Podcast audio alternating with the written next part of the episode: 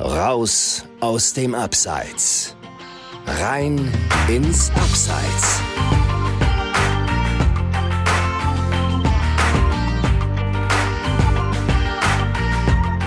Guten Morgen aus dem Abseits und aus dem sonnigen Düsseldorf. Hier melden sich wieder Chris und Dominik und auch heute haben wir natürlich wieder eine neue inspirierende Geschichte aus dem Amateurfußball im Gepäck. Hi Dominik, äh, auch du bist natürlich heute wieder neben mir an meiner Seite. Hallo an die Hörer. Ich konnte es äh, ja, zwischen Biergartentrip und Ballner See noch irgendwie einrichten. Das, das freut mich natürlich sehr, dass wir dann auch diese Woche äh, wie geplant unsere Folge wieder aufnehmen können. Ähm, ja, äh, wie war denn deine Woche bis jetzt? Also normalerweise haben wir ja, was heißt normalerweise, in den letzten, ich glaube, zwei, drei Folgen haben wir immer zu Start in die Woche äh, aufgenommen. Jetzt sind wir äh, ja an einem Freitagmorgen ähm, hier im Podcast. Äh, wie bist du durch die Woche gekommen bis jetzt? Ja, der erste Teil Woche war relativ äh, stressig. Dann äh, kam aber in einer Agentur, wo ich auch tätig bin, äh, jemand anders wieder aus dem Urlaub zurück und äh, dann hat sich, haben sich die Wogen wieder so ein bisschen geglättet und alles äh, ist in Normalform. Äh, du hast ja gerade im Teaser von inspirierend gesprochen. Heute würde ich sogar noch einen draufsetzen und behaupten, diese Folge haut uns und dich als Hörer mal so richtig aus den Socken um den Wortwitz direkt aufzulösen, wir haben uns jemanden eingeladen, der sich parallel zu seiner Trainerkarriere mit Master Socks äh, ein zweites Standbein aufgebaut hat. Genau, und ähm, was der Clou hinter diesen Socken ist und wie es äh, dazu kam, dass äh, mittlerweile eben auch, auch Bundesliga-Profis äh, sie heute an den Füßen tragen, werden wir gleich dann auch von ihm selbst erfahren. Und äh, ja, an der Stelle möchte ich dich im Abseits willkommen heißen, Dennis. Hallo ihr beiden, grüß euch. Danke für die Einladung. Sehr gerne. Und äh, ich glaube, am, am äh, schönsten wäre es, wenn du dich auch einmal selbst den, den Hörern äh, vorstellst. Warum bist du heute hier zu Gast? Ehrlich gesagt weiß ich es auch nicht, was ihr von mir wollt. Nein, also ähm, mein Name ist Dennis Bocho. Ich ähm, bin im Fußball tätig, war oder bin noch bis zum 30.06 bei Kickers Offenbach, war da als Co-Trainer tätig, bin ab 1.7. beim FC Hanau 93 im Management tätig. Darüber hinaus habe ich, wie ihr gesagt habt, äh, meine eigene Sockenmarke gegründet vor knapp zwei Jahren. Das sind so meine Tätigkeitsfelder. Okay, du ähm, hast, bevor wir gerade äh, äh, die Folge gestartet haben, mussten wir schon zweimal abbrechen, weil, weil Telefonate reinkamen. Es scheint so, als ob du äh, durchaus viel beschäftigt bist gerade. Was würdest du denn normalerweise jetzt machen, wenn du nicht mit uns sprechen würdest? Normalerweise würde ich ähm, äh, meine Socken versuchen, an den Mann zu zu bringen und die Vertriebskanäle aufzubauen. Nein, wir sind gerade mitten in der Produktion von, von weiteren Farben und ähm, diese Abstimmung muss ständig, ja, die muss ich ständig treffen mit den Produzenten. Wir produzieren in Istanbul und ähm, ja, da müssen wir ständig Dinge absprechen und verändern. Kaum zu glauben, dass die Fußballer mal was anderes tragen wollen als Schwarz und Weiß. In der Tat, in der Tat, aber mittlerweile sind sie sehr eitel, wenn die A, ist es eine Vorgabe der Schiedsrichter, dass die Farbe der Stutzen ja mit denen der Socken übereinstimmen muss. Und wenn da mal nicht drauf geachtet wird, achtet der Spieler selber drauf, weil er eben schön aussehen will und die, der rote Stutzen eine rote Socke braucht. Ja, auf eurer Website heißt es ja 99 Problems, but the grip ain't one. Ähm, wie habt ihr denn äh, bei euren Socken das Problem mit dem Grip, also sprich dem Halt im Schuh gelöst? Was macht eure Socken so besonders? Also besonders, glaube ich, ist, ist, die Qualität der Socken. Grundsätzlich ist die, die, die, ähm, der Grip, den du gerade ansprichst, auch bei anderen Socken gegeben, nämlich die, die Gummi, die, die Gummierung an der Sohle. Das ist das, was den Socken ja ausmacht und letztendlich den Halt im Socken gibt oder im Schuh gibt. Worauf wir sehr, sehr großen Wert gelegt haben, war die Qualität des Stoffes, weil wir immer das Problem oder ich das Problem erkannt habe bei den Spielern, die ich trainiert habe, die auch andere Marken getragen haben, dass die Socken relativ schnell an Wertigkeit und an Qualität verlieren. Sie werden hart, sie bekommen Löcher ähm, und ich selber bin auch so jemand, der sehr, sehr großen Wert auf Komfort legt. Und es gibt nichts Schlimmeres als einen Socken, der kratzt oder der, der fest ist, wo du dir beim Ziehen die, die Fingernägel fast abbrichst beim Anziehen. Und das, glaube ich, zeichnet unsere Socke aus, dass wir einen hohen Standard an, an Qualität des, der, der Stoffe gelegt haben. Letzteres ist mir tatsächlich auch mal passiert, kann ich an der Stelle mal verraten. Ähm, jetzt kann ich mir vorstellen, dass nicht nur die Spieler, die du trainiert hast, äh, diese Socken inzwischen tragen, weil äh, du hast das Unternehmen ja schon äh, vor einiger Zeit gegründet. Kannst du mal erzählen, welche namhaften Profis Profis äh, mittlerweile auch zu deinen Kunden zählen? Äh, mit Namen ist es in dem Bereich ein bisschen schwierig, weil wir da immer, äh, was Rechte betrifft, aufpassen müssen. Viele Spieler dürfen diese Socken rein rechtlich gar nicht tragen, gerade in, in der ersten und zweiten Bundesliga. Ähm, also wir können sagen, dass wir mittlerweile in der Regionalliga fast flächendeckend vertreten sind. Dritte Liga auch mehr als die Hälfte der Vereine schon Socken von uns tragen oder Spieler Socken von uns tragen. Zweite und erste Liga sind wir schon vertreten. Durch das Netzwerk, das wir haben, sind wir auch schon ins Ausland gekommen. Also wir haben es geschafft, sogar einen Spieler bei Inter Miami zu haben, den, dem Club von David Beckham. Ähm, wobei man die Socken dort nie sehen darf, weil dort ist das rechte Thema nochmal ein anderes. Ähm, Im Frauenfußball sind wir sehr, sehr stark geworden. Das, da sind wir ein bisschen reingerutscht durch die Ivana Fuso. Ich weiß nicht, ob euch die was sagt. Spielt aktuell bei Manchester United. Brasilianische Nationalspielerin, die hm. ich kenne. Die ähm, hat uns da ein bisschen die Türen geöffnet und wir sind mittlerweile bei 13 brasilianischen Nationalspielerinnen, auch eine sehr, sehr große, die leider diese Socke nicht posten darf, die sie aber trägt. Ich sage nur, sie ist eigentlich die größte. Ja, die Probleme bei Inter Miami äh, kann ich mir vorstellen. Äh, ich glaube, David Beckham ist äh, irgendwie mit Nike verheiratet, ne? neben Victoria kann das sein. ähm, ich, ich hatte ja gehofft, er steigt bei uns ein, aber bisher kam noch kein Anruf. ja, das äh, ist bei ihm auch nie auszuschließen. Das ist, glaube ich, auch jemand, der sich äh, nach seiner Fußballkarriere sehr, sehr breit äh, aufgestellt hat. Äh, aber ich glaube, er geht da mehr in Richtung Unterhosen. Ja, ja, da ist er sehr stark. Vielleicht erweitern wir unser Portfolio. Aber wie, wie ist das denn, wenn ihr jetzt schon in den USA seid? Äh, Chris hätte mir wahrscheinlich den Ball gleich sofort zugespielt. Äh, ich bin jemand, der Basketball, Eishockey, Football auch sehr, sehr intensiv verfolgt. Ähm, sind diese Sport, sind, sind diese Socken auch äh, in anderen Sportarten schon angekommen? Definitiv. Wir haben leider das Problem, dass ich selber so fußballlastig bin, dass ich eigentlich nur den Fußball im Blick habe. Aber grundsätzlich ist die Socke für jeden Sportler geeignet, der mit Richtungswechsel und Laufen ähm, arbeitet oder, oder, oder spielt. Ja. Letztendlich geht es ja um den Halt im Schuh und den brauchst du natürlich bei einem Basketballschuh äh, genauso wie bei einem, bei einem Hockeyschuh. Was wir auch entdeckt haben, gerade in der Pandemiezeit, wir haben sehr, sehr viele Läufer als Kunden gewonnen, die die Socke beim Laufen tragen, weil sie auch dort den Komfort im Schuh haben möchten und einfach einen sicheren Stand und, und nicht rutschen wollen. Ähm, also das ist eine neue Zielgruppe, die wir so gar nicht auf dem Schirm hatten, die aber mit dazugekommen ist. Ja, Olympia steht vor der Tür. Ich glaube, da gibt es eine Menge potenzielle Kunden. Definitiv, definitiv, sehr, sehr gerne. Jetzt soll äh, diese Folge natürlich nicht irgendwie primär Werbung für dein Sockenunternehmen sein, aber trotzdem, wenn wir jetzt viel über diese Socken sprechen und auch viel über die Vorteile von solchen äh, Socken reden, auf, auf was für Preise kann man sich denn dann einstellen, wenn man solche Socken wirklich kaufen möchte? Das würde mich jetzt zum Beispiel auch interessieren, weil ich äh, solche Socken tatsächlich auch noch nie genutzt habe. Ja, also bei uns war es wichtig, auch da bezahlbar zu bleiben. Die, die Mitbewerber sind auf dem Markt mit Preisen von um die 30 Euro pro Socke, pro Paar. Ähm, das haben wir deutlich reduziert und liegen bei 16,90 Euro ähm, für ein Paar. In, in Bundle, also wir verkaufen auch in, in Dreier- und Fünfer-Bundle, ähm, sind sie dann nochmal günstiger, ähm, sind auch mittlerweile auf, außer unserem eigenen Shop, auch bei Zalando zum Beispiel vertreten. Ähm, und da ist dieses Bundle-Thema mit, mit Vorteilspacks eben sehr, sehr groß. Ähm, und das war uns wichtig, einfach eine bezahlbare Socke, die trotzdem die Qualität einer Premium-Socke hat, auf den Markt zu bringen. Mhm. Weil gerade, du redest ja gerade auch, äh, wir sind ja hier im Amateurfußball und es ist einfach dann, also eine 30-Euro-Socke muss man sich erstmal zahlen können. Absolut. Äh, da gebe ich dir recht. Erzähl doch mal so ein bisschen von, von deinen Anfängen mit Master Socks, weil ähm, klar, sind wir mal ehrlich, du hast, du hast das, das Rad jetzt nicht unbedingt neu erfunden damit. Ähm, hattest du denn damals ja keine Hemmung, dich, dich auch dann gegen den Marktführer zu stemmen? Was war so deine Intention zu sagen, ich probiere das jetzt, obwohl es sowas eigentlich schon gibt? Das ist eigentlich eine, ja, eine ganz lustige Geschichte. Ähm, ich habe am, am Anfang gar nicht verstanden oder wusste erstmal gar nicht, dass es das gibt und auch nicht verstanden, was das überhaupt bringen soll, sondern ich bin äh, durch die Kabine gelaufen und habe gesehen, dass immer mehr Spieler von mir selber ihre Stutzen abschneiden. Mhm. Und ähm, ich meinte dann irgendwann so in meiner Art, bist du bescheuert? Warum schneidest du denn die Socken ab? Also was, was, was machst du da? Also ja, das ist die neue Gripsocke und dadurch habe ich besseren Halt. Und meine Sprüche waren halt immer so, ja, ja, also wenn du nicht kicken kannst, nutzt ja auch deine, deine Socke nichts. Also, ähm, aber nee, das ist toll und hier und da. Und dann habe ich nach dem Preis gefragt und dann kamen 30 Euro und da war es für mich noch unvorstellbar, sich eine Socke zu kaufen, die dann auch was bringen soll. Ähm, und dann habe ich ein gutes Netzwerk und habe mich dann, hab mich dann ähm, eben selbst mal auf die Suche gemacht nach Produzenten nach dieser Socke und gedacht, kannst du das auch? Und dann habe ich jemanden gefunden und die ersten Muster waren dann schon gut. Wir haben dann aber über ein Jahr lang an der Socke auch entwickelt, bis wir die fertige Socke hatten.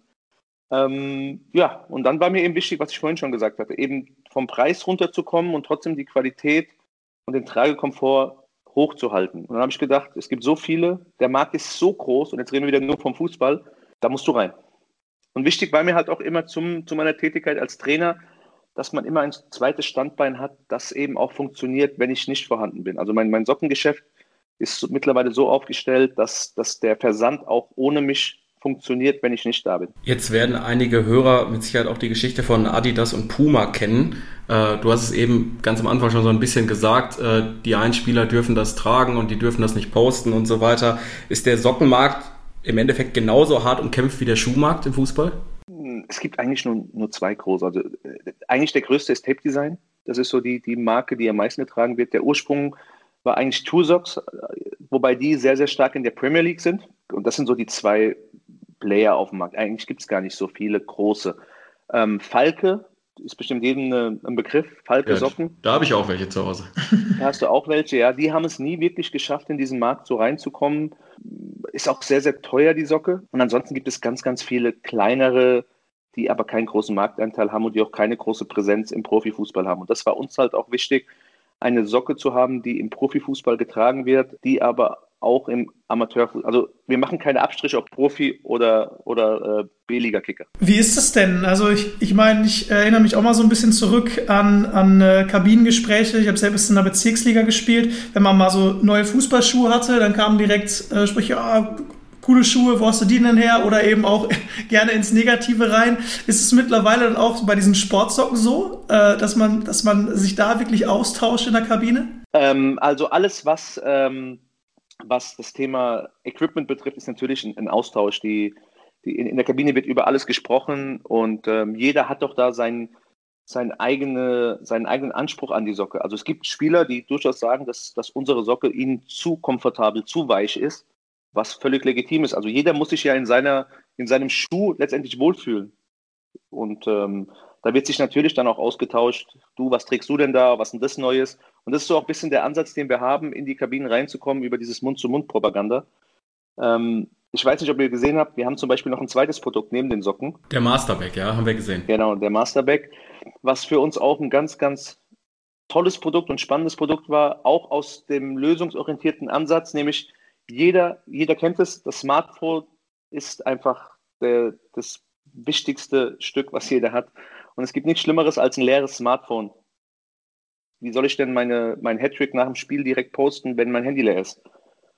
Und ähm, dann haben wir gesagt, weil der Kampf um die Steckdosen in der Kabine, das kennt ihr vielleicht auch, ist, äh, ist groß. Jeder, der in die Kabine kommt, sucht sofort, wer hat die Steckdose und stellt sein Handy dran. Und da haben wir gesagt, lasst uns doch einen Kulturbeutel entwickeln, der eine eingebaute Ladefunktion hat, also eine eingebaute Powerbank.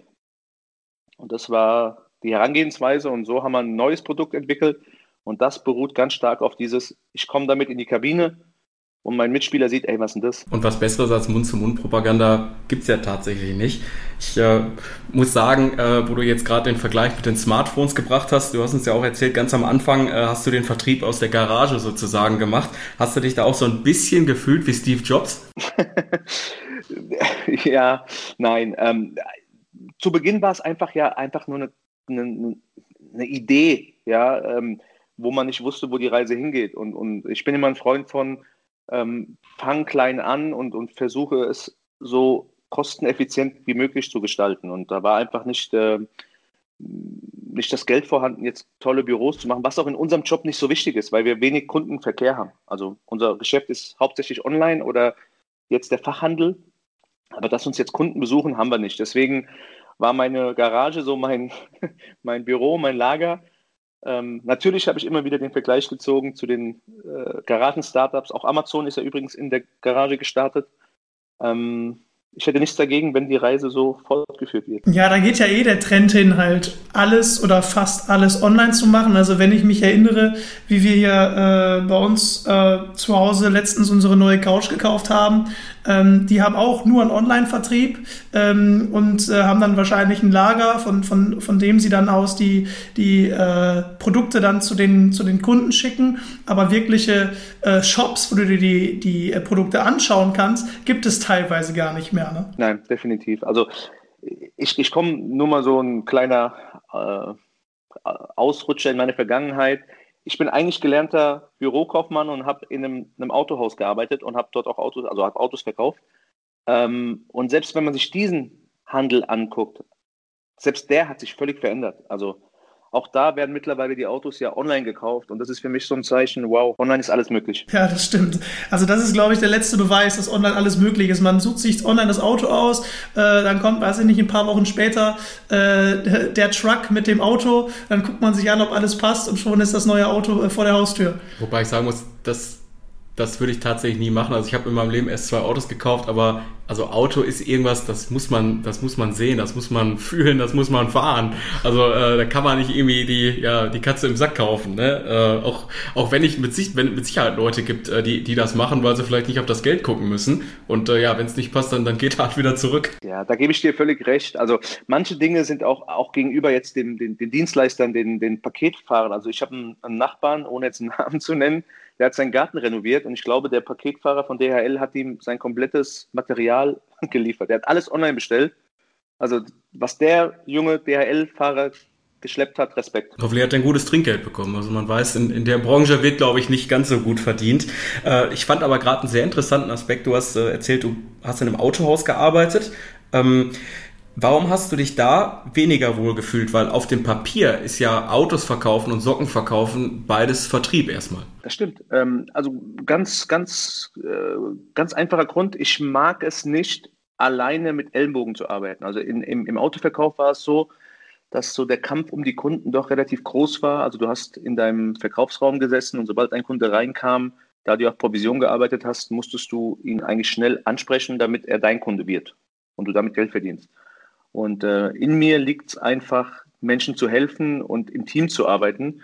Und das war mir beim Autoverkauf einfach nicht gegeben. Das war so, jeder kämpft gegen jeden im Verkauf, weil am Ende geht es um, um, um dein Portemonnaie, um dein Geld. Du hast ja äh, auch schon nicht nur in einem Autohaus gearbeitet als Büro, als gelernter Bürokaufmann ähm, und dein, dein Unternehmen Master Socks jetzt eben in den letzten Jahren weiter vorangetrieben, sondern du hast ja, äh, als du noch in den 20ern warst und auch noch selbst Fußball gespielt hast, äh, schon deine erste Firma gegründet damals mit der One, Co äh, One Connect GmbH. Ähm, ich glaube 2009 war es, auch schon, schon ein paar Jährchen her. Ähm, erklär doch mal erstmal, Worum ging es denn damals äh, genau bei diesem Unternehmen? Also bei OneConnect ging es damals darum, da fing gerade dieser, dieser App-Markt an, das Internet- und App-Markt. Mhm. Ähm, und ich hatte, ich war relativ früh mit der Idee, Apps zu entwickeln. Ähm, ich habe mir dann auch wieder äh, Programmierer, weil ich selbst nicht programmieren kann. Ich bin ein reiner Vertriebler. Ich habe mir Programmierer gesucht und hatte dann am Ende äh, Programmierer in Bangladesch sitzen, die für mich Dinge programmiert haben. Ähm, und habe dann versucht, für Unternehmen eigene Apps zu entwickeln. Also es war wirklich so, wie wir es heute kennen, gab es es damals noch nicht, dass jeder irgendwie seine eigene App hat und alles online möglich ist. Das war damals noch, noch völlig neu. Ähm, leider habe ich dieses Geschäft zu früh aufgegeben, weil ich glaube, wenn ich da dran geblieben wäre, wäre das Büro bei Mastersox am Anfang auch größer ausgefallen als eine Garage. das war so der Ursprung von OneConnect. Später habe ich dann das Geschäftsmodell ein bisschen verändert bei OneConnect und bin dann in die Sonderwerbeformen gegangen habe dann sieben Jahre lang ähm, ja, Sonderwerbeformen Out of Home Media aufgebaut. Ihr könnt euch das so vorstellen, ähm, wir haben versucht, Zielgruppen zu definieren und die mit Werbung zu bespielen, um möglichst wenig Streuverlust zu haben bei der, bei der Ansprache. Und äh, dann haben wir einfach geguckt, wo wir diese Zielgruppen im alltäglichen Leben finden. Und ähm, da kamen dann solche Dinge raus wie Barbershops, äh, Friseursalons, ähm, whatever. Und unsere Aufgabe war dann darin, diese diese äh, Werbenetze deutschlandweit dann aufzubauen. Also der Kunde hat uns dann vorgegeben, wir hätten gern 500 Friseursalons in Deutschland, die vor Ort die und die Werbung machen und wir waren dann dafür zuständig, dass das auch dann geschieht. Aus der One Connect GmbH ist dann was anderes entstanden, wie du eben gesagt hast, aber dabei blieb es ja dann immer noch nicht. Es kam ja dann noch was ganz anderes dazu, ne? Ja, dann ähm, bin ich durch einen, einen befreundeten Geschäftsmann ähm, zu einem neuen Produkt gekommen, was ich bis heute sehr schätze und auch fest daran glaube, nämlich ähm, zu schauen, warum Menschen motiviert sind und welche Faktoren da eine Rolle spielen. Man nennt es Motivstrukturanalyse. Ähm, da geht es einfach darum, man weiß heutzutage, dass, dass jeder Mensch nach, nach, also jeder Mensch hat in seiner DNA sozusagen Motive, die ihn, die befriedigt werden müssen, damit er dauerhaft zufrieden und motiviert ist. Und ähm, da habe ich ein Tool kennengelernt, mit dem man diese Dinge messen kann, darstellen kann und mit den Personen daran arbeiten kann und erklären kann, warum jemand in gewissen Situationen einfach nicht motiviert ist. Und das kann man in meinen Augen auch super im Fußball anwenden. Wollte ich gerade sagen, wenn man das auf den Fußball übertragen würde, könnte man ja sagen, warum funktioniert ein Spieler bei Club A, aber bei Club B nicht? Genau, genau. Also und da geht es eben darum, wie, ich, ich gebe euch ein Beispiel. Also es gibt zum Beispiel ein, ein, ein Motiv, das nennt sich Wissen. Ja, das hat jeder von uns in, in sich. Und äh, grundsätzlich geht es da auch nicht um richtig oder falsch, sondern jeder von uns ist eben so, wie er ist und ist auch gut so. Ähm, es gibt immer zwei, zwei Pole, also es ist immer bipolar beim ähm, Motiv Wissen ist es das Intellektuelle und das Pragmatische. Also wenn jemand pragmatisch ist, heißt es nicht, dass er dumm ist, sondern er ist einfach, er sucht immer den pragmatischen Lösungsansatz. Und er interessiert sich auch nicht wirklich für komplexe, zusammenhängende Dinge. Das, das braucht er nicht, um, um, um zufrieden zu sein. Ähm, währenddessen der intellektuelle Mensch immer danach sucht, so viel Wissen wie möglich zu haben ähm, und auch sich anzueignen. Er möchte die Zusammenhänge verstehen, warum, wieso, weshalb. Ähm, ganz einfaches Beispiel hat vielleicht jeder von euch schon mal im, im Alltag er erlebt. Ähm, wenn ihr ein Bild aufhängt, was seid ihr für Typen? Was willst du jetzt hören? Also, ich finde, ich find, es gibt nur einen Weg. Dreimal auf den Daumen hauen und dann hängt es. so ungefähr, also sehr pragmatisch, so bin ich auch. Also, man, ja. nimmt, also ich bin auch jemand, ich, ich nehme mir das, das Bild, ich nehme mir einen Nagel und nehme irgendetwas, was aussieht wie ein Hammer, kann sogar eine, eine Tasse sein und damit haue ich den, den Nagel rein.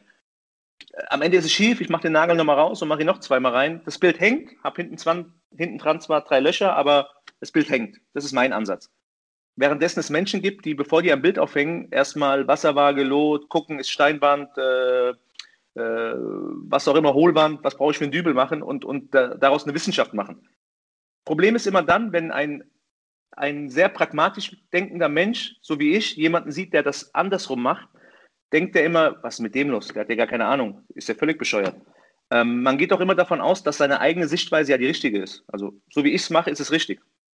Und das sind dann oft Dinge auch im, im Fußball, wenn, wenn ein sehr intellektueller Trainer mit einem intellektuellen Ansatz einen pragmatischen Spieler einfach mit zu viel Wissen voll, voll äh, packt, macht der irgendwann zu und dann kommt dieses Jahr, das ist ja nur ein typischer Laptop-Trainer. Also ja. Manuel Baum und Schalke 04. Das hast du gesagt. ja, gehen, ge, genau, gehen wir mal vom, äh, vom Theoriemodell rüber in die Praxis. Wir waren ja jetzt gerade schon bei Fußball und Schalke 04.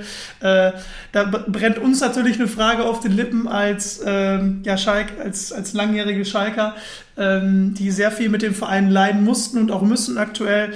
Äh, warum gibt es denn so viele Spieler, die bei anderen Vereinen sehr gut funktionieren und beim FC Schalke 04 nicht? Jetzt bin ich gespannt, ob du hier eine gute Antwort geben kannst. Ich nenne mal zwei Beispiele. Marc Uth der, äh, ich glaube, bei der TSG Hoffenheim vorher wirklich einer der besten Bundesliga-Stürmer war und bei Schalke, ja, auf gut Deutsch nichts geschissen bekommen Selbst hat. in Köln hat er zwischendurch getroffen bei der Leihe. Ja, genau. Und äh, dann gehen wir mal noch weiter in die Vergangenheit. Äh, Orlando Engelar, der damals, glaube ich, auch sehr angepriesen wurde als, als holländischer Nationalspieler. Der Kontrolleur des Mittelfelds. Der, der Kontrolleur des Mittelfelds. Und ich glaube, äh, der, einzige, der einzige Fußballer, der über zwei Meter groß war und Angst hatte, äh, ja, in, in Kopfballduelle zu gehen und tatsächlich sogar äh, die Ecken geschlagen hat. das wusste ich gar nicht. Wow. Da muss er einen guten Fuß gehabt haben. Muss er einen guten, ja, einen guten linken Fuß. Der hat die Ecken geschlagen, die Freistöße, äh, die Ecken und die Freistöße, aber leider äh, mehr schlecht als recht. Ja, also um da auf deine Frage einzugehen, meine Antwort darauf. Ähm, ich glaube fest daran, dass, dass Fußball immer ein Zusammenspiel im Kollektiv ist und, da, und dort so, so viele Dinge zusammenspielen, die passen müssen. Und es ist zu einfach zu sagen, Spieler A hat bei Verein A funktioniert und bei Verein B funktioniert er nicht mehr, weil es ein völlig neues Umfeld ist, eine völlig neue Mannschaft. Wir wissen selber aus eigener Erfahrung, wenn ich mich wohlfühle, bin ich zu großem fähig. Sobald ich anfange an mir zu zweifeln oder auch nicht richtig behandelt werde. Es gibt zum Beispiel ein, ein, ein Motiv der, der Anerkennung. Ja, es gibt den sensiblen Menschen, und den selbstsicheren Menschen, wenn wir wieder in diese Motivstruktur gehen. Ähm, wenn ich ein sensibler Mensch bin und jemanden vor mir habe, ein, ein Trainer oder, oder, oder ein Mitspieler oder was auch immer, der mir dieses, diese, diese Bestätigung von außen nicht gibt, fange ich relativ schnell an zu zweifeln. Und das sind alles so kleine Dinge, die daran am Ende zusammen, das, das Ergebnis äh, von allem ist dann das, was auf dem Platz rauskommt. Ähm, und ich glaube, dass da einfach bei Schalke ein Umfeld geherrscht hat, man sieht es ja auch jetzt, äh, ich, ich kenne seinen Namen jetzt gerade nicht, der jetzt gerade nachgetreten hat. Ihr, ihr als Schalker wisst ihn bestimmt. Äh, Nabil Bentaleb. Bentaleb, genau. Also wenn ich das höre, ich sage immer, die Wahrheit liegt irgendwo in der, in der Mitte. Also jeder hat ja seine eigene Wahrnehmung und er hat sich einfach nicht wohlgefühlt. Dass der, der Junge Fußball spielen kann, glaube ich, sind wir uns einig. Sonst hätte er nicht so viel Ablöse gekostet und hat doch schon so lange in seinem Profibereich. Aber warum ruft, ruft er denn seine Leistung nicht ab? Er war einfach in diesem Umfeld nicht zufrieden. Ja, das, das, das Umfeld auf Schalke, ich glaube, das ist. Äh, ist schwierig. Das ist schwierig. Ähm, also ich kann mich auch mal äh, an eine Situation erinnern, wo ich, äh, wo ich noch in meinem Volontariat war als, als Sportredakteur. Da war ich auf Schalke ähm, mit, mit äh, ja, im Gespräch mit einem damaligen U17-Trainer und äh, da war André Breitenreiter gerade neu Trainer auf Schalke. Ich glaube, er hat ja einen relativ guten Start hingelegt. Ja, den, den besten, die ersten sechs, sieben Spiele und dann ging es ganz rapide. Weg. Genau, und ich war genau in diesem, Zeit, in diesem Zeitrahmen, in, zu diesem Zeitpunkt, wo es gut lief, da und da hat man keine Menschenseele gehört am Trainingsplatz. Und da habe ich schon gesagt, da stand auch noch Jörg Böhme als Schalker Legende mit daneben, der dann auch gerade da äh, auf dem Trainingsgelände war. Ich glaube, so ruhig war es auf Schalke noch nie. Und und zwei Wochen später ging es dann schon wieder ab, als die ersten Niederlagen kamen. Es ist leider so. Das ist, es gibt halt Vereine wie, wie Schalke oder der erste FC Köln oder eben der HSV, äh, wo, glaube ich, nie Ruhe einkehrt. Ne? Ja, man darf nicht vergessen, also der mediale Druck bei diesen Vereinen oder die Erwartungshaltung ist natürlich gigantisch. Ähm, und eigentlich kannst du so gut wie nur verlieren, weil selbst wenn du 1-0 gewinnst, hast du nicht 2-0 gewonnen und hast wieder was falsch gemacht. Also es ist sehr, sehr schwer und es ist auch ständig eine Unruhe. Und, und gerade bei diesen großen Vereinen, wo so viele Menschen auch im, im, im Aufsichtsrat, im, im, im, Präsidium, äh, ich weiß nicht, Schalke hat, glaube ich, Sportdirektor, Sportforscher, jeder ist irgendwie dafür verantwortlich. Und jeder möchte auch seinen Job machen und mitreden. Ja, und, und ähm, wer viel redet, ist meine Devise, sagt auch oft was Falsches. Und wenn so viel geredet wird, glaube ich, kannst du das auf Dauer einfach nicht, nicht handeln. Ja, weil du musst ja, du bist ja nur am, am, am Rechtfertigen, auch als, als verantwortlicher Trainer. Plus, ja. was man auch nicht vergessen darf, bei Schalke, ich weiß, ihr habt vielleicht die Zahlen, diese hohe, das hohe Wechseln von Trainern. Also ich glaube, um erfolgreich zu sein, wenn man mal die Vereine anschaut, die erfolgreich sind, das sind die, die über einen längeren Zeitraum einen Trainer auch vertrauen und Arbeit geben und auch entwickeln lassen. Weil jetzt gehst du als Trainer irgendwo hin und ähm, baust dir erstmal deinen Kader zusammen, der nach deinen Ansprüchen, so wie du Fußball spielen lassen willst, weil es muss ja auch zu deiner Philosophie und deiner Taktik passen, das Spielermaterial, ähm, baust du deinen Kader auf. Und jetzt gibt man dir fünf Spiele, die Mannschaft hat sich noch nicht gefunden, du hast vielleicht nicht so performt, wirst ausgetauscht, jetzt kommt ein neuer Trainer und der will anders spielen lassen. Jetzt hat er aber 20 Mann mit Verträgen da. Dann ja. tauscht er die aus, dann holt er wieder neue. Und, und wenn du da einfach nicht, nicht aufbaust, ja, wie soll denn da sich was entwickeln? Ja, der SC Freiburg ist da wahrscheinlich das beste Beispiel. Also Christian Streich, äh, seit über zehn Jahren Trainer der ersten Mannschaft. Ähm, Christian Preußer jetzt fünf Jahre Trainer der zweiten Mannschaft gewesen mit der U23. Das SC Freiburg jetzt erstmals in der Vereinsgeschichte in die dritte Liga aufgestiegen. Ähm, das sind so Erfolgsgeschichten, die man ähm, nach dem, was du auch gerade selbst gesagt hast, einfach äh, ja äh, als, als Best Case aufzeigen kann, wie es funktionieren kann, wenn man eben jahrelang äh, nicht äh, jeden, jede Woche oder jeden Monat die Trainerfrage stellt, sondern einfach mal ähm, ja, ein gewisses Vertrauen hat und auch nach zwei oder drei Niederlagen äh, nicht direkt alles hinterfragt. Definitiv, definitiv. Also da gibt es, du musst gar nicht so so große Beispiele mit zehn Jahren nehmen. Also nehmen wir auch für eine, die ihre, ihre Trainer, nehmen wir jetzt mal, ich bin ja aus Offenbach, auch die Frankfurter, Frankfurter Eintracht die ja auch eine rasante Entwicklung die letzten Jahre genommen hat. Die hatten in den letzten, sind es jetzt sechs Jahre, zwei Trainer. Und die haben den Trainer auch nur gewechselt damals mit Kovac, weil er den Schritt nach München gegangen ist. Ja, genau wie jetzt. Ne? Also beide Trainer wurden nicht entlassen, sondern die haben äh, den nächsten Schritt gemacht. Ob jetzt eine Verbesserung stattfindet von Frankfurt nach Gladbach, das sei mal dahingestellt. Aber äh, die, haben, die haben ihre Trainer auf jeden Fall nicht entlassen. Genau. Und dann haben wir solche Beispiele, ich meine, sind wir doch mal ehrlich, der Hamburger SV, eine der schönsten Städte Deutschlands mit einem gigantischen Potenzial, ein toller Verein mit einer sehr, sehr großen Vergangenheit schafft es seit vier Jahren, glaube ich, sind es mittlerweile. Ich meine drei Spielzeiten jetzt in der zweiten Liga, oder? Spielzeiten, ja. Aber hundertprozentig kann ich es jetzt auch nicht sagen. Drei, vier Jahre spielt auch keine Rolle. Die schaffen es nicht aufzusteigen. Und wenn wir jetzt mal schauen, wie viele Trainer haben sie gehabt in den drei Jahren? Vier Stück, glaube ich. Vier Stück. Also jedes Jahr fange ich wieder bei Null an was ich vorhin gesagt habe, und versuche meinen Kader so aufzustellen, wie ich ihn gerne hätte. Um mal zu sagen, oder, oder auch als Spieler, ihr, ihr seid ja selbst auch Spieler oder Menschen, wenn, wenn du weißt auf deiner Arbeit, dass dein Chef, der dich heute noch, äh, der dir heute was von dir was verlangt oder dir auch mal einen Rüffel gibt, dass du weißt, der ist eh in, zwei Wochen weg. weiß ich nicht, ob, ob der Respekt so vorhanden ist. Ja, wie du schon aber auch gesagt hast, da ist einfach der Mediendruck so groß, dass dann oft einfach, ja, purer Aktionismus herrscht, ne? Dass man dann irgendwie irgendwas machen muss und man kann ja nicht die ganze Mannschaft entlassen. Am Ende ist es dann der Trainer, der bluten muss, sozusagen. Und äh, ja, beim HSV und bei, bei Schalke bluten die Trainer leider sehr, sehr häufig. Und auch wenn es diese Saison wirklich ein Grund gewesen oder da gewesen wäre, statt den Trainer wirklich mal Teile der Mannschaft einfach mal rauszuschmeißen. Äh, also ich glaube, diese Spielerrevolte dagegen Christian Groß, der ja, glaube ich, wie viele Spieler war der denn da? Sechs oder sieben? Da habe ich mir wirklich an den Kopf gepackt, auch so mit Blick auf die Zukunft. Wenn ich jetzt irgendwie ein potenzieller Zweitligaspieler wäre, den Schalke nächstes Jahr holen will, also wenn so ein Verein anfragt, auch wenn der Name Schalke natürlich immer noch zieht, aber da überlege ich mir zweimal, ob ich da hingehe. Definitiv, definitiv. Das sind ja genau diese Dinge, die du als, als Spieler auch haben willst, nämlich wie, wie plant der Verein, wie langfristig ist es, wie gut bin ich dort aufgehoben. Und wenn ich weiß, dass eigentlich der Trainer, der mich holen will, eigentlich in, in drei Monaten wieder weg ist, ja, ob das immer so gut ist. Ja, Mainz, auch ein tolles Beispiel. Über all die Jahre, klar gibt es immer wieder mal Momente oder auch Trainer, das passt einfach nicht. Muss man auch ehrlich sein. Es gibt Trainer, die passen zu gewissen Vereinsphilosophien nicht. Aber dann, dann kann man das auch machen, aber versucht danach wieder langfristig etwas aufzubauen. Da geben wir dir komplett recht. Ja, wir haben jetzt viel über Trainer gesprochen von verschiedenen Vereinen. Kommen wir auf dich zurück. Äh, du, du warst ja bei, bei den Kickers Offenbach äh, und vorher auch schon in Alzenau, bei Bayern Alzenau und bei Viktoria Griesheim ähm, im, im Trainerbereich tätig. Ich glaube, immer zusammen äh, mit, mit Angelo Balletta. Ähm, der, der Cheftrainer war. Wie habt ihr euch kennengelernt und wie, ja, wie kam das zustande, dass ihr wirklich dann auch bei mehreren Vereinen immer wieder zusammengearbeitet habt? Also eigentlich bin ich ähm, dem Angelo heute noch sauer, dass er mich da reingezogen hat. oh.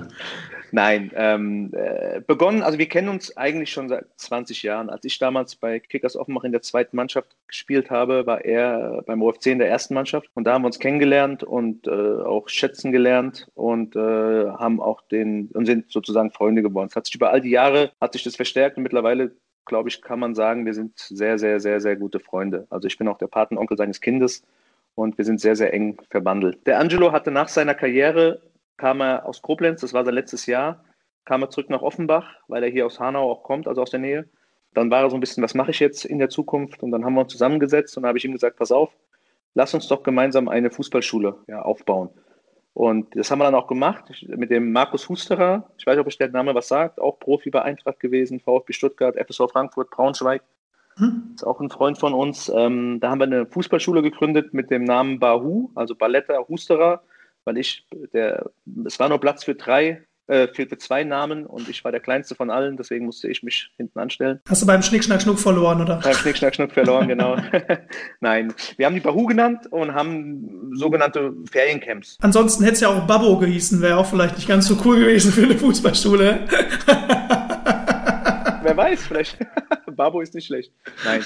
ähm, ja, und dann haben wir die Feriencamps gemacht und das war auch schon immer so, ähm, der Angelo ist jemand, der sehr, sehr, sehr äh, fokussiert auf den Fußball ist. Also er ist, er lebt Fußball, er atmet Fußball, er denkt Fußball. Äh, was er nicht so macht, ist so dieses Drumherum, dieses Administrative, das mit Computer, Videoschneiden und solche Dinge. Und da haben wir uns immer sehr, sehr gut ergänzt, weil ich der Meinung bin, du brauchst als Co-Trainer oder als auch Geschäftspartner, was auch immer, kein, kein, keine Kopie von dir selber, was du kannst, sondern versuch jemanden zu finden, der das kompensiert, was du nicht kannst. Und so ergänzt man sich. Und da haben wir beide einfach einen Konsens gefunden, wo, wo wir Bereiche abdecken, die der andere eben nicht so in sich hat. Und das hat super gepasst. Dazu haben wir ein enormes Vertrauen durch die Freundschaft. Ich glaube, das war damals enorm wichtig, ähm, oder ist auch meine Ansicht, du brauchst einen Co-Trainer, der sehr, sehr loyal zu dir ist und der auch nicht deinen Job will, was wir auch häufig im Fußball sehen. Und das war bei uns gegeben. Also wir haben immer Witze gemacht und, und seine Kinder auch. Und ähm, selbst die Kinder sagen mir immer, Papa ist der Chef. und dann war irgendwann der Zeitpunkt mit der Fußballschule, dass ich das Ganze gemacht habe mit ihm.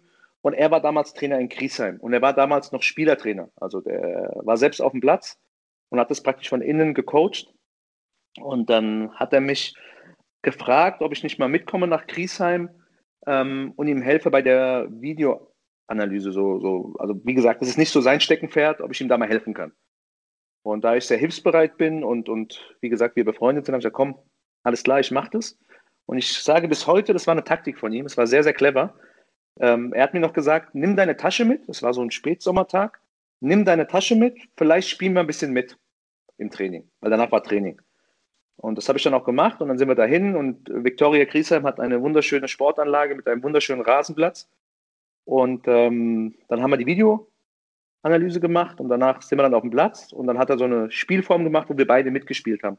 Und jeder, der mal selbst Fußball gespielt hat und dann lange nicht gespielt hat und wieder auf dem Platz steht, dieses Gefühl ist einmalig. Also das ist das Schönste, was es gibt. Und dann habe ich da mitgespielt, hat riesen Spaß gemacht. Und dann hat er gesagt, du, morgen ist wieder Training, nimm doch deine Schuhe mit und, und, und wir spielen wieder. Und das habe ich dann auch gemacht und bin am zweiten Tag mit. Und dann kam die Aufforderung, dass am Wochenende war ein Spiel, werde ich auch nie vergessen, gegen Batzen, Watzenborn-Steinberg. Sagt euch das was? Ist heute der FC Gießen. Ja, SC Teutonia Watzenborn-Steinberg. Genau, genau. Es war damals so der Klassenprimus, die ja dann auch aufgestiegen sind. Und gegen die war ein Spieler am Wochenende und er bat mich so, ja, jetzt warst du doch zweimal hier und du kennst die Spieler. Kannst du mir nicht von außen helfen, weil ich auf dem Platz bin und du von außen so ein bisschen mithilfst? Und das habe ich dann auch gemacht, bin mitgegangen und wir haben 6-1 verloren. und ich hasse es zu verlieren. Und das war der Startpunkt meiner Co-Trainer-Tätigkeit bei ihm, weil danach haben wir, glaube ich, in der Woche 22 Probespieler gehabt und haben nochmal 10 Spieler neu nachverpflichtet, weil das war wirklich eine harte Niederlage. Und seit dem Tag bin ich bei ihm dabei. Und ähm, ja, dann sind wir nach Alzenau gegangen, ähm, waren dort vier Jahre, war auch eine sehr, sehr schöne Zeit war ähm, auch sehr erfolgreich mit dem Aufstieg in die Regionalliga und sowas schweißt eben dann zusammen. Und äh, es hat einfach riesen Spaß gemacht, mit ihnen gemeinsam immer zu arbeiten. Ja, in den, in den vielen Jahren mit, mit Angelo Balletta äh, ist ja dann wahrscheinlich auch ein großes Vertrauensverhältnis. Du hast auch gesagt, eine Freundschaft entstanden. Ähm, ihr habt viel zusammen erlebt, in Griesheim, in Alzenau, dann auch in Offenbach. Wie habt ihr denn am Ende bei den Kickers Offenbach, durchaus ja ein sehr ambitionierter Verein, ehemaliger Bundesligist, der aktuell in der Regionalliga, Regionalliga Südwest spielt, ähm, auch irgendwann wahrscheinlich wieder in die dritte Liga hoch will, ähm, so schnell wie möglich, vermutlich. Wie habt ihr denn da das, das Aus jetzt im Dezember letztes Jahr verarbeitet? Ja, also ein Aus ist nie schön. Ähm, es war auch sehr schnell, sehr überraschend. Ähm, und ja, wie, wie, soll ich sagen? Also ich glaube daran, dass wir die Mannschaft, wir haben die Mannschaft neu zusammengestellt damals ähm, mit äh, sehr, sehr vielen neuen Spielern. Wir kamen aus der ersten Pandemie. Ähm, der UFC war in dem Jahr vorher, als wir gekommen sind, im Winter noch äh, drei Punkte vor einem Abstiegsplatz, als wir sie übernommen haben und hatten die Aufgabe, eine neue Mannschaft dort aufzubauen. Das haben wir dann auch gemacht. In Zeiten der Pandemie war das nicht so einfach, weil man konnte nicht scouten, man konnte niemanden sehen und es war wirklich eine Mammutaufgabe, die wir dann, glaube ich, relativ gut bewältigt haben. Zeigt auch, dass der Kader, der ja jetzt bis zum Schluss noch, noch äh, sehr erfolgreich gespielt hat, ähm, praktisch von uns zusammengestellt wurde. Da war kein Spieler dabei, der nicht von uns geholt wurde. Ähm, das Aus kam dann relativ überraschend nach einer Niederlage am letzten, bei einem Nachholspiel am, im Dezember. Wir haben dann noch eine Woche lang trainiert und dann hat sich der Verein dazu entschieden, einen neuen Weg zu gehen, was auch nochmal völlig legitim ist. Und ähm, ja, eine Entlassung ist nie schön, aber es, es, gehört zum Fußball dazu. Hast du denn nicht dann bei deiner Entlassung äh, versucht, auch mit deinem Unternehmenskonzept bei der Connect GmbH nochmal zu versuchen, die Entscheidung zu revidieren und zu sagen, das, was ihr hier macht mit uns, das macht keinen Sinn? Ähm, nein, das, das, haben wir nicht getan. Ähm, die Entscheidung stand dann fest und äh, nochmal alles gut. Ich wünsche dem Verein alles Gute für die Zukunft. Ähm, ich bin selbst in Offenbach geboren. Es ist ein Verein, der mir immer noch am Herzen liegt, der auch definitiv äh, wieder aufsteigen wird, weil er gut aufgestellt ist und, und, tolle, tolle, tolle Fans hat, ein Traditionsverein ist, der niemals äh, irgendwie untergehen wird und er es auch verdient hat, höher zu spielen. Ähm, deswegen, ich, ich habe da keinen, keinen, keinen, wie sagt man, keinen Groll in mir, sondern das ist der Zeit, das ist halt das Geschäft und ähm, ist alles okay. Ich glaube, der OFC wird auch nie groß für Kontinuität äh, auf dem Trainerstuhl äh, stehen, äh, egal welche Unternehmensberatungen da irgendwie mal äh, dabei sind. Jetzt interessiert uns vor allen Dingen, warum sich äh, die Wege von äh, dir und Angelo Balletta äh, trennen werden. Du übernimmst äh, eine neue Aufgabe äh, als Manager beim, beim FC Hanau ähm, und äh, ja, dann enden diese ja, über sechs Jahre Zusammenarbeit mit, mit Angelo Balletta. Ist das einfach dem, dem Zyklus geschuldet oder hat man, wie das so oft ja in Pressemitteilungen heißt, unterschiedliche Gedanken, wie es weitergehen soll? Ja, wir haben uns im beiderseitigen Einvernehmen getrennt. Nein, ähm, es ist überhaupt nicht der Fall. Also wir hätten sehr, sehr gerne auch weiter zusammengearbeitet. Es hat, wir sind auch immer noch sehr, sehr gut befreundet, wie gesagt, auch, auch, auch familiär und alles. Ist alles gut. Es war einfach jetzt an der Zeit für mich, ähm, auch eben wieder zurückzugehen in, in, in die normale Wirtschaft. Also eine Co-Trainer-Tätigkeit in der Regionalliga, auch wenn sie sehr, sehr viel Spaß macht, ähm, ist, was Aufwand und Ertrag betrifft, nicht immer äh, so toll, sage ich mal. Ähm, und ich bin jetzt mittlerweile auch in einem Alter, wo ich sagen muss, ich habe mir einen Lebensstandard aufgebaut, den ich auch gerne halten möchte. Und da war einfach die Überlegung oder der, der Gedanke von mir, mich wieder mehr in, in meine Unternehmen einzubringen. Und da war einfach die Zeit nicht mehr vorhanden beim FSV Frankfurt, wo der Angelo jetzt hingeht, ab kommende Saison, ähm, da eine, eine Co-Trainer-Tätigkeit zu machen, weil es wieder eine, eine Fulltime-Tätigkeit äh, wäre, weil wir einfach so gestrickt sind, auch ich so gestrickt bin, wenn ich was mache, mache ich es richtig. Und ähm, da wäre wieder so viel auf der Strecke geblieben und es wäre einfach Aufwand und Ertrag wäre nicht mehr vereinbar gewesen. Und das ist die Entscheidung, äh, zu sagen, ich, ich mache jetzt meinen eigenen Weg. Ganz aus dem Fußball kann ich nicht raus. So eine Manager-Tätigkeit ist auch sehr zeitintensiv, aber doch besser strukturierbar als eine Trainertätigkeit, weil ich eben nicht diesen, diesen, diesen Zwang habe, zu einem gewissen Zeitpunkt auf dem Platz stehen zu müssen. Ja, du hast gesagt, wenn du was machst, dann machst du es richtig. Was wirst du denn dann beim FC Hanau jetzt auch genau machen? Also du wirst vom Co-Trainer ähm, zum Manager und äh, ja, wirst halt wahrscheinlich dann auch ganz, ganz andere Aufgabenbereiche haben, als du es bis jetzt hattest bei deinen äh, Stationen. Ja, ja, wobei ich sagen muss, dass die Station, die ich hatte, außer jetzt den OFC mal ausgenommen, der sehr, sehr gut strukturiert ist mit sehr, sehr vielen äh, Posten und, und äh, fähigen Mitarbeitern, ähm, war ich in Vereinen tätig, die eigentlich von uns Zweien als Two-Man-Show gemacht wurden. Also selbst in Alzenau, wo wir waren, ähm, war es neben der Trainertätigkeit ganz, ganz viel Organisatorisches. Also von Bussen zu Auswärtsfahrten äh, irgendwie organisieren bis hin zu Material, Trainingsmaterial, ähm, also Spielergespräche, ähm, das waren alles Dinge, die wir schon gemeinsam gemacht haben und in denen ich auch schon tätig war. Also ist es nicht ganz neu. Ähm, was neu ist, ist eben, dass ich nicht mehr auf dem Blatt stehe, worüber ich aber auch, was, was meine Tätigkeiten der, mit meinem Unternehmen betrifft, auch froh bin. Ähm, ich werde dort hauptsächlich tätig sein im, im sportlichen Bereich, also sprich Spielergespräche führen, Vertragsgespräche führen. Ich werde in der Wirtschaft, also im Marketing tätig sein, was Thema Budgetaufstellung und so weiter betrifft. Hanau ist, ich glaube, ihr das wisst, ähm, äh, ein sehr, sehr ruhmreicher Traditionsverein, der, ähm, der älteste Verein Hessens, ähm, mit einer großen Stadt dahinter, mit knapp 100.000 Einwohnern, die sehr viel hergibt. Und ähm, der Verein hat ambitionierte Ziele. Und ich glaube, dass man da gemeinsam auch etwas aufbauen kann. Und ich mag solche Aufgaben. Und ähm, deswegen habe ich das angenommen. Und ähm, die beiden Trainer sind auch übrigens Freunde von mir, den, den, den Johannes Takidis, ähm, der Cheftrainer dort ist. Ähm, mit ihm bin ich noch länger befreundet als mit Angelo. Mit ihm habe ich in der Jugend zusammengespielt, in der C-Jugend und seitdem kenne ich ihn. Ähm, er ist jetzt vom Co-Trainer zum Cheftrainer dort befördert worden und ähm, ja, da möchte ich auch äh, von, äh, als, als, als beratende Funktion tätig sein, um ihn da bestmöglich zu unterstützen. Also muss der keine Angst haben, äh, dass er irgendwann durch Angelo Balletta ersetzt wird? Mm, das weiß ich nicht. Nein, ja. ähm, wir, wir, wir sind kein Schalke. Das ist sehr gut auf den Punkt gebracht, glaube ich. Ja, nein, äh, da braucht keine Angst haben. Außerdem wird Angelo beim FSV sehr sehr erfolgreich, deswegen werde ich ihn da nicht rausbekommen. wer, wer, weiß, was in Zukunft noch passiert. Der Fußball ist ja niemals nie, ja. ist ja sehr sehr schnelllebig und äh, ja, wir, wir geben dir auch noch mal so eine Steilvorlage vielleicht für eine für eine Floskel. Wie, bin, bin mal gespannt, äh, wie wie äh, medienaffin deine Antwort jetzt ausfallen wird. Wie sehen denn dann dein, deine oder beziehungsweise eure Ziele beim FC Hanau nach Corona aus? Also ist da der Aufstieg geplant in die Regionalliga Südwest? Also die Ziele sind, dass wir jedes Spiel gewinnen wollen. Und wir gucken nur auf das nächste Spiel. und der Ball ist auch rund ausnahmsweise. Der Ball ist rund, genau, und der Runde ist rund, muss ins Eckige. Nein. Ja. Ähm, ich bin immer ein Freund davon, Ziele klar intern zu formulieren, aber nach außen oder gen generell, also wenn man schon startet mit dem, mit einem schweren Rucksack auf dem Rücken und sagt, wir wollen unbedingt aufsteigen, dann ist, muss man erstmal damit umgehen können. Ja. Ähm, ich glaube, wir sind gut aufgestellt, wir haben einen, einen qualitativ sehr, sehr guten Kader.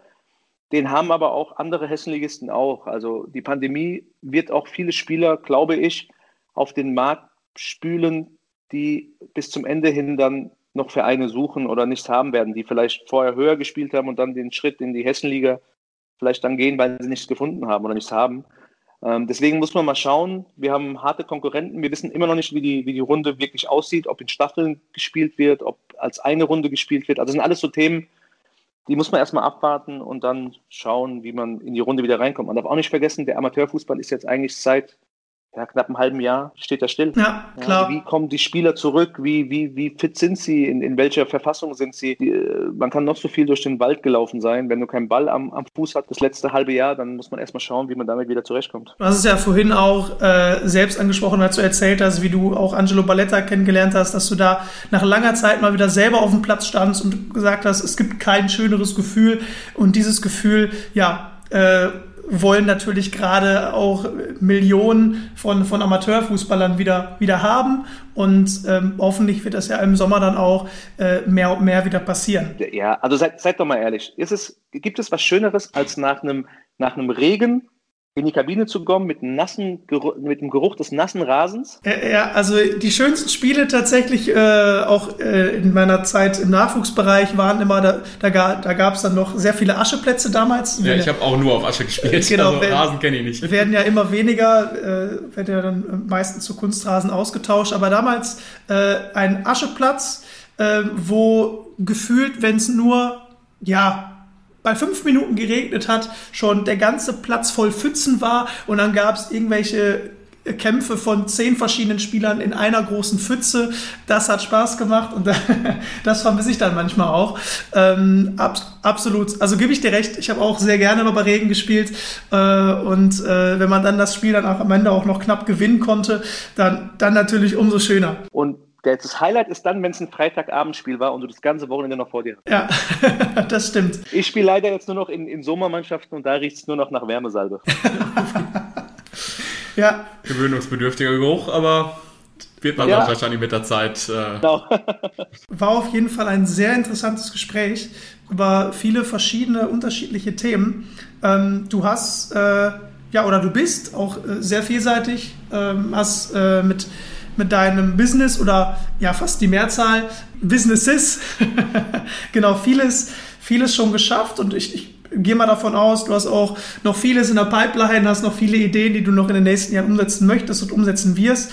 Ähm, und ich glaube, du wirst dem Fußball auch in irgendeiner Form wahrscheinlich immer treu bleiben, ähm, wenn es die Zeit hergibt. Das machst du jetzt in Hanau. Dafür wünschen wir dir natürlich viel Erfolg und alles Gute und äh, bedanken uns noch einmal, dass du dir die Zeit genommen hast heute. Ja, also ich danke euch auch. War ein sehr, sehr angenehmes Gespräch. Also wirklich tolle Sache, die ihr da macht. Hat mir auch riesen Spaß gemacht. Äh, wünsche euch auch alles, alles Gute für euren Podcast und ähm, wenn ich euch irgendwie zur Verfügung stehen kann, gerne jederzeit wieder. Und ich freue mich auch auf die Zukunft, weil ich glaube, dass wir nach der langen Pandemie jetzt einfach alle danach lechzen, wieder, wieder Spaß zu haben, wieder Dinge zu tun, die uns Spaß machen. Und der Fußball ist nun mal etwas, was ganz, ganz vielen Leuten sehr, sehr viel Spaß macht. Deswegen geht raus, spielt Fußball und habt Spaß miteinander. Schönes Schlusswort. Wir danken dir, Dennis. Mach's gut. Ciao, ciao. Ciao. Ciao.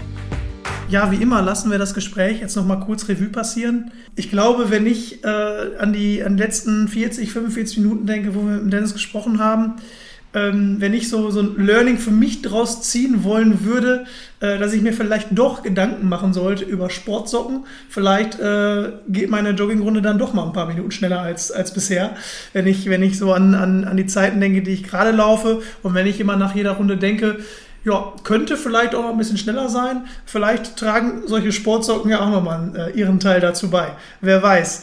Ähm, und apropos Sportsocken, Dennis hat damit gezeigt oder zeigt damit mit, mit, äh, mit Master Socks, mit seinem Startup Master Socks, äh, dass man eben nicht unbedingt das Rad neu erfinden muss, um wirklich erfolgreich zu sein. Es gibt viel, aber nicht alles ist schon perfekt und ähm, man kann es eben auch besser machen. Und wie sagt man immer so schön, Konkurrenz belebt nun mal auch den Markt, Dominik.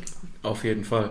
Wir können außerdem noch mitnehmen, dass man in seinem Job nicht komplett festgefahren sein sollte, äh, offen sein für andere Dinge. Er geht jetzt vom Co-Trainer in den Managementbereich rein bei Hanau äh, wo ihm, denke ich, auch sein Know-how im Marketingbereich weiterhilft, wo er gesagt hat, er will da auch den, den schlafenden Riesen auch da ein bisschen erwecken und äh, das Know-how, was er da mit Master Stocks die letzten zweieinhalb Jahre äh, sich aufgebaut hat, äh, das kann er da, denke ich, sehr, sehr gut verwenden. Das denke ich auch. Und ähm, in der nächsten Folge im Abseits werden wir jemanden zu Gast haben, der äh, in der Regionalliga Fußball spielt und gleichzeitig auch äh, Profi-E-Sportler ist und äh, der durch das ganze Land reist, um seine Träume, um seine beiden Träume äh, ja Wirklichkeit werden zu lassen. Ähm, diesmal gibt es eine kurze Pause im Abseits. Die nächste Folge wird erst in zwei Wochen erscheinen. Seid gespannt und wartet wie immer auf den Pfiff aus dem Abseits. Macht's gut. Ciao, ciao. Lese raus. Ciao.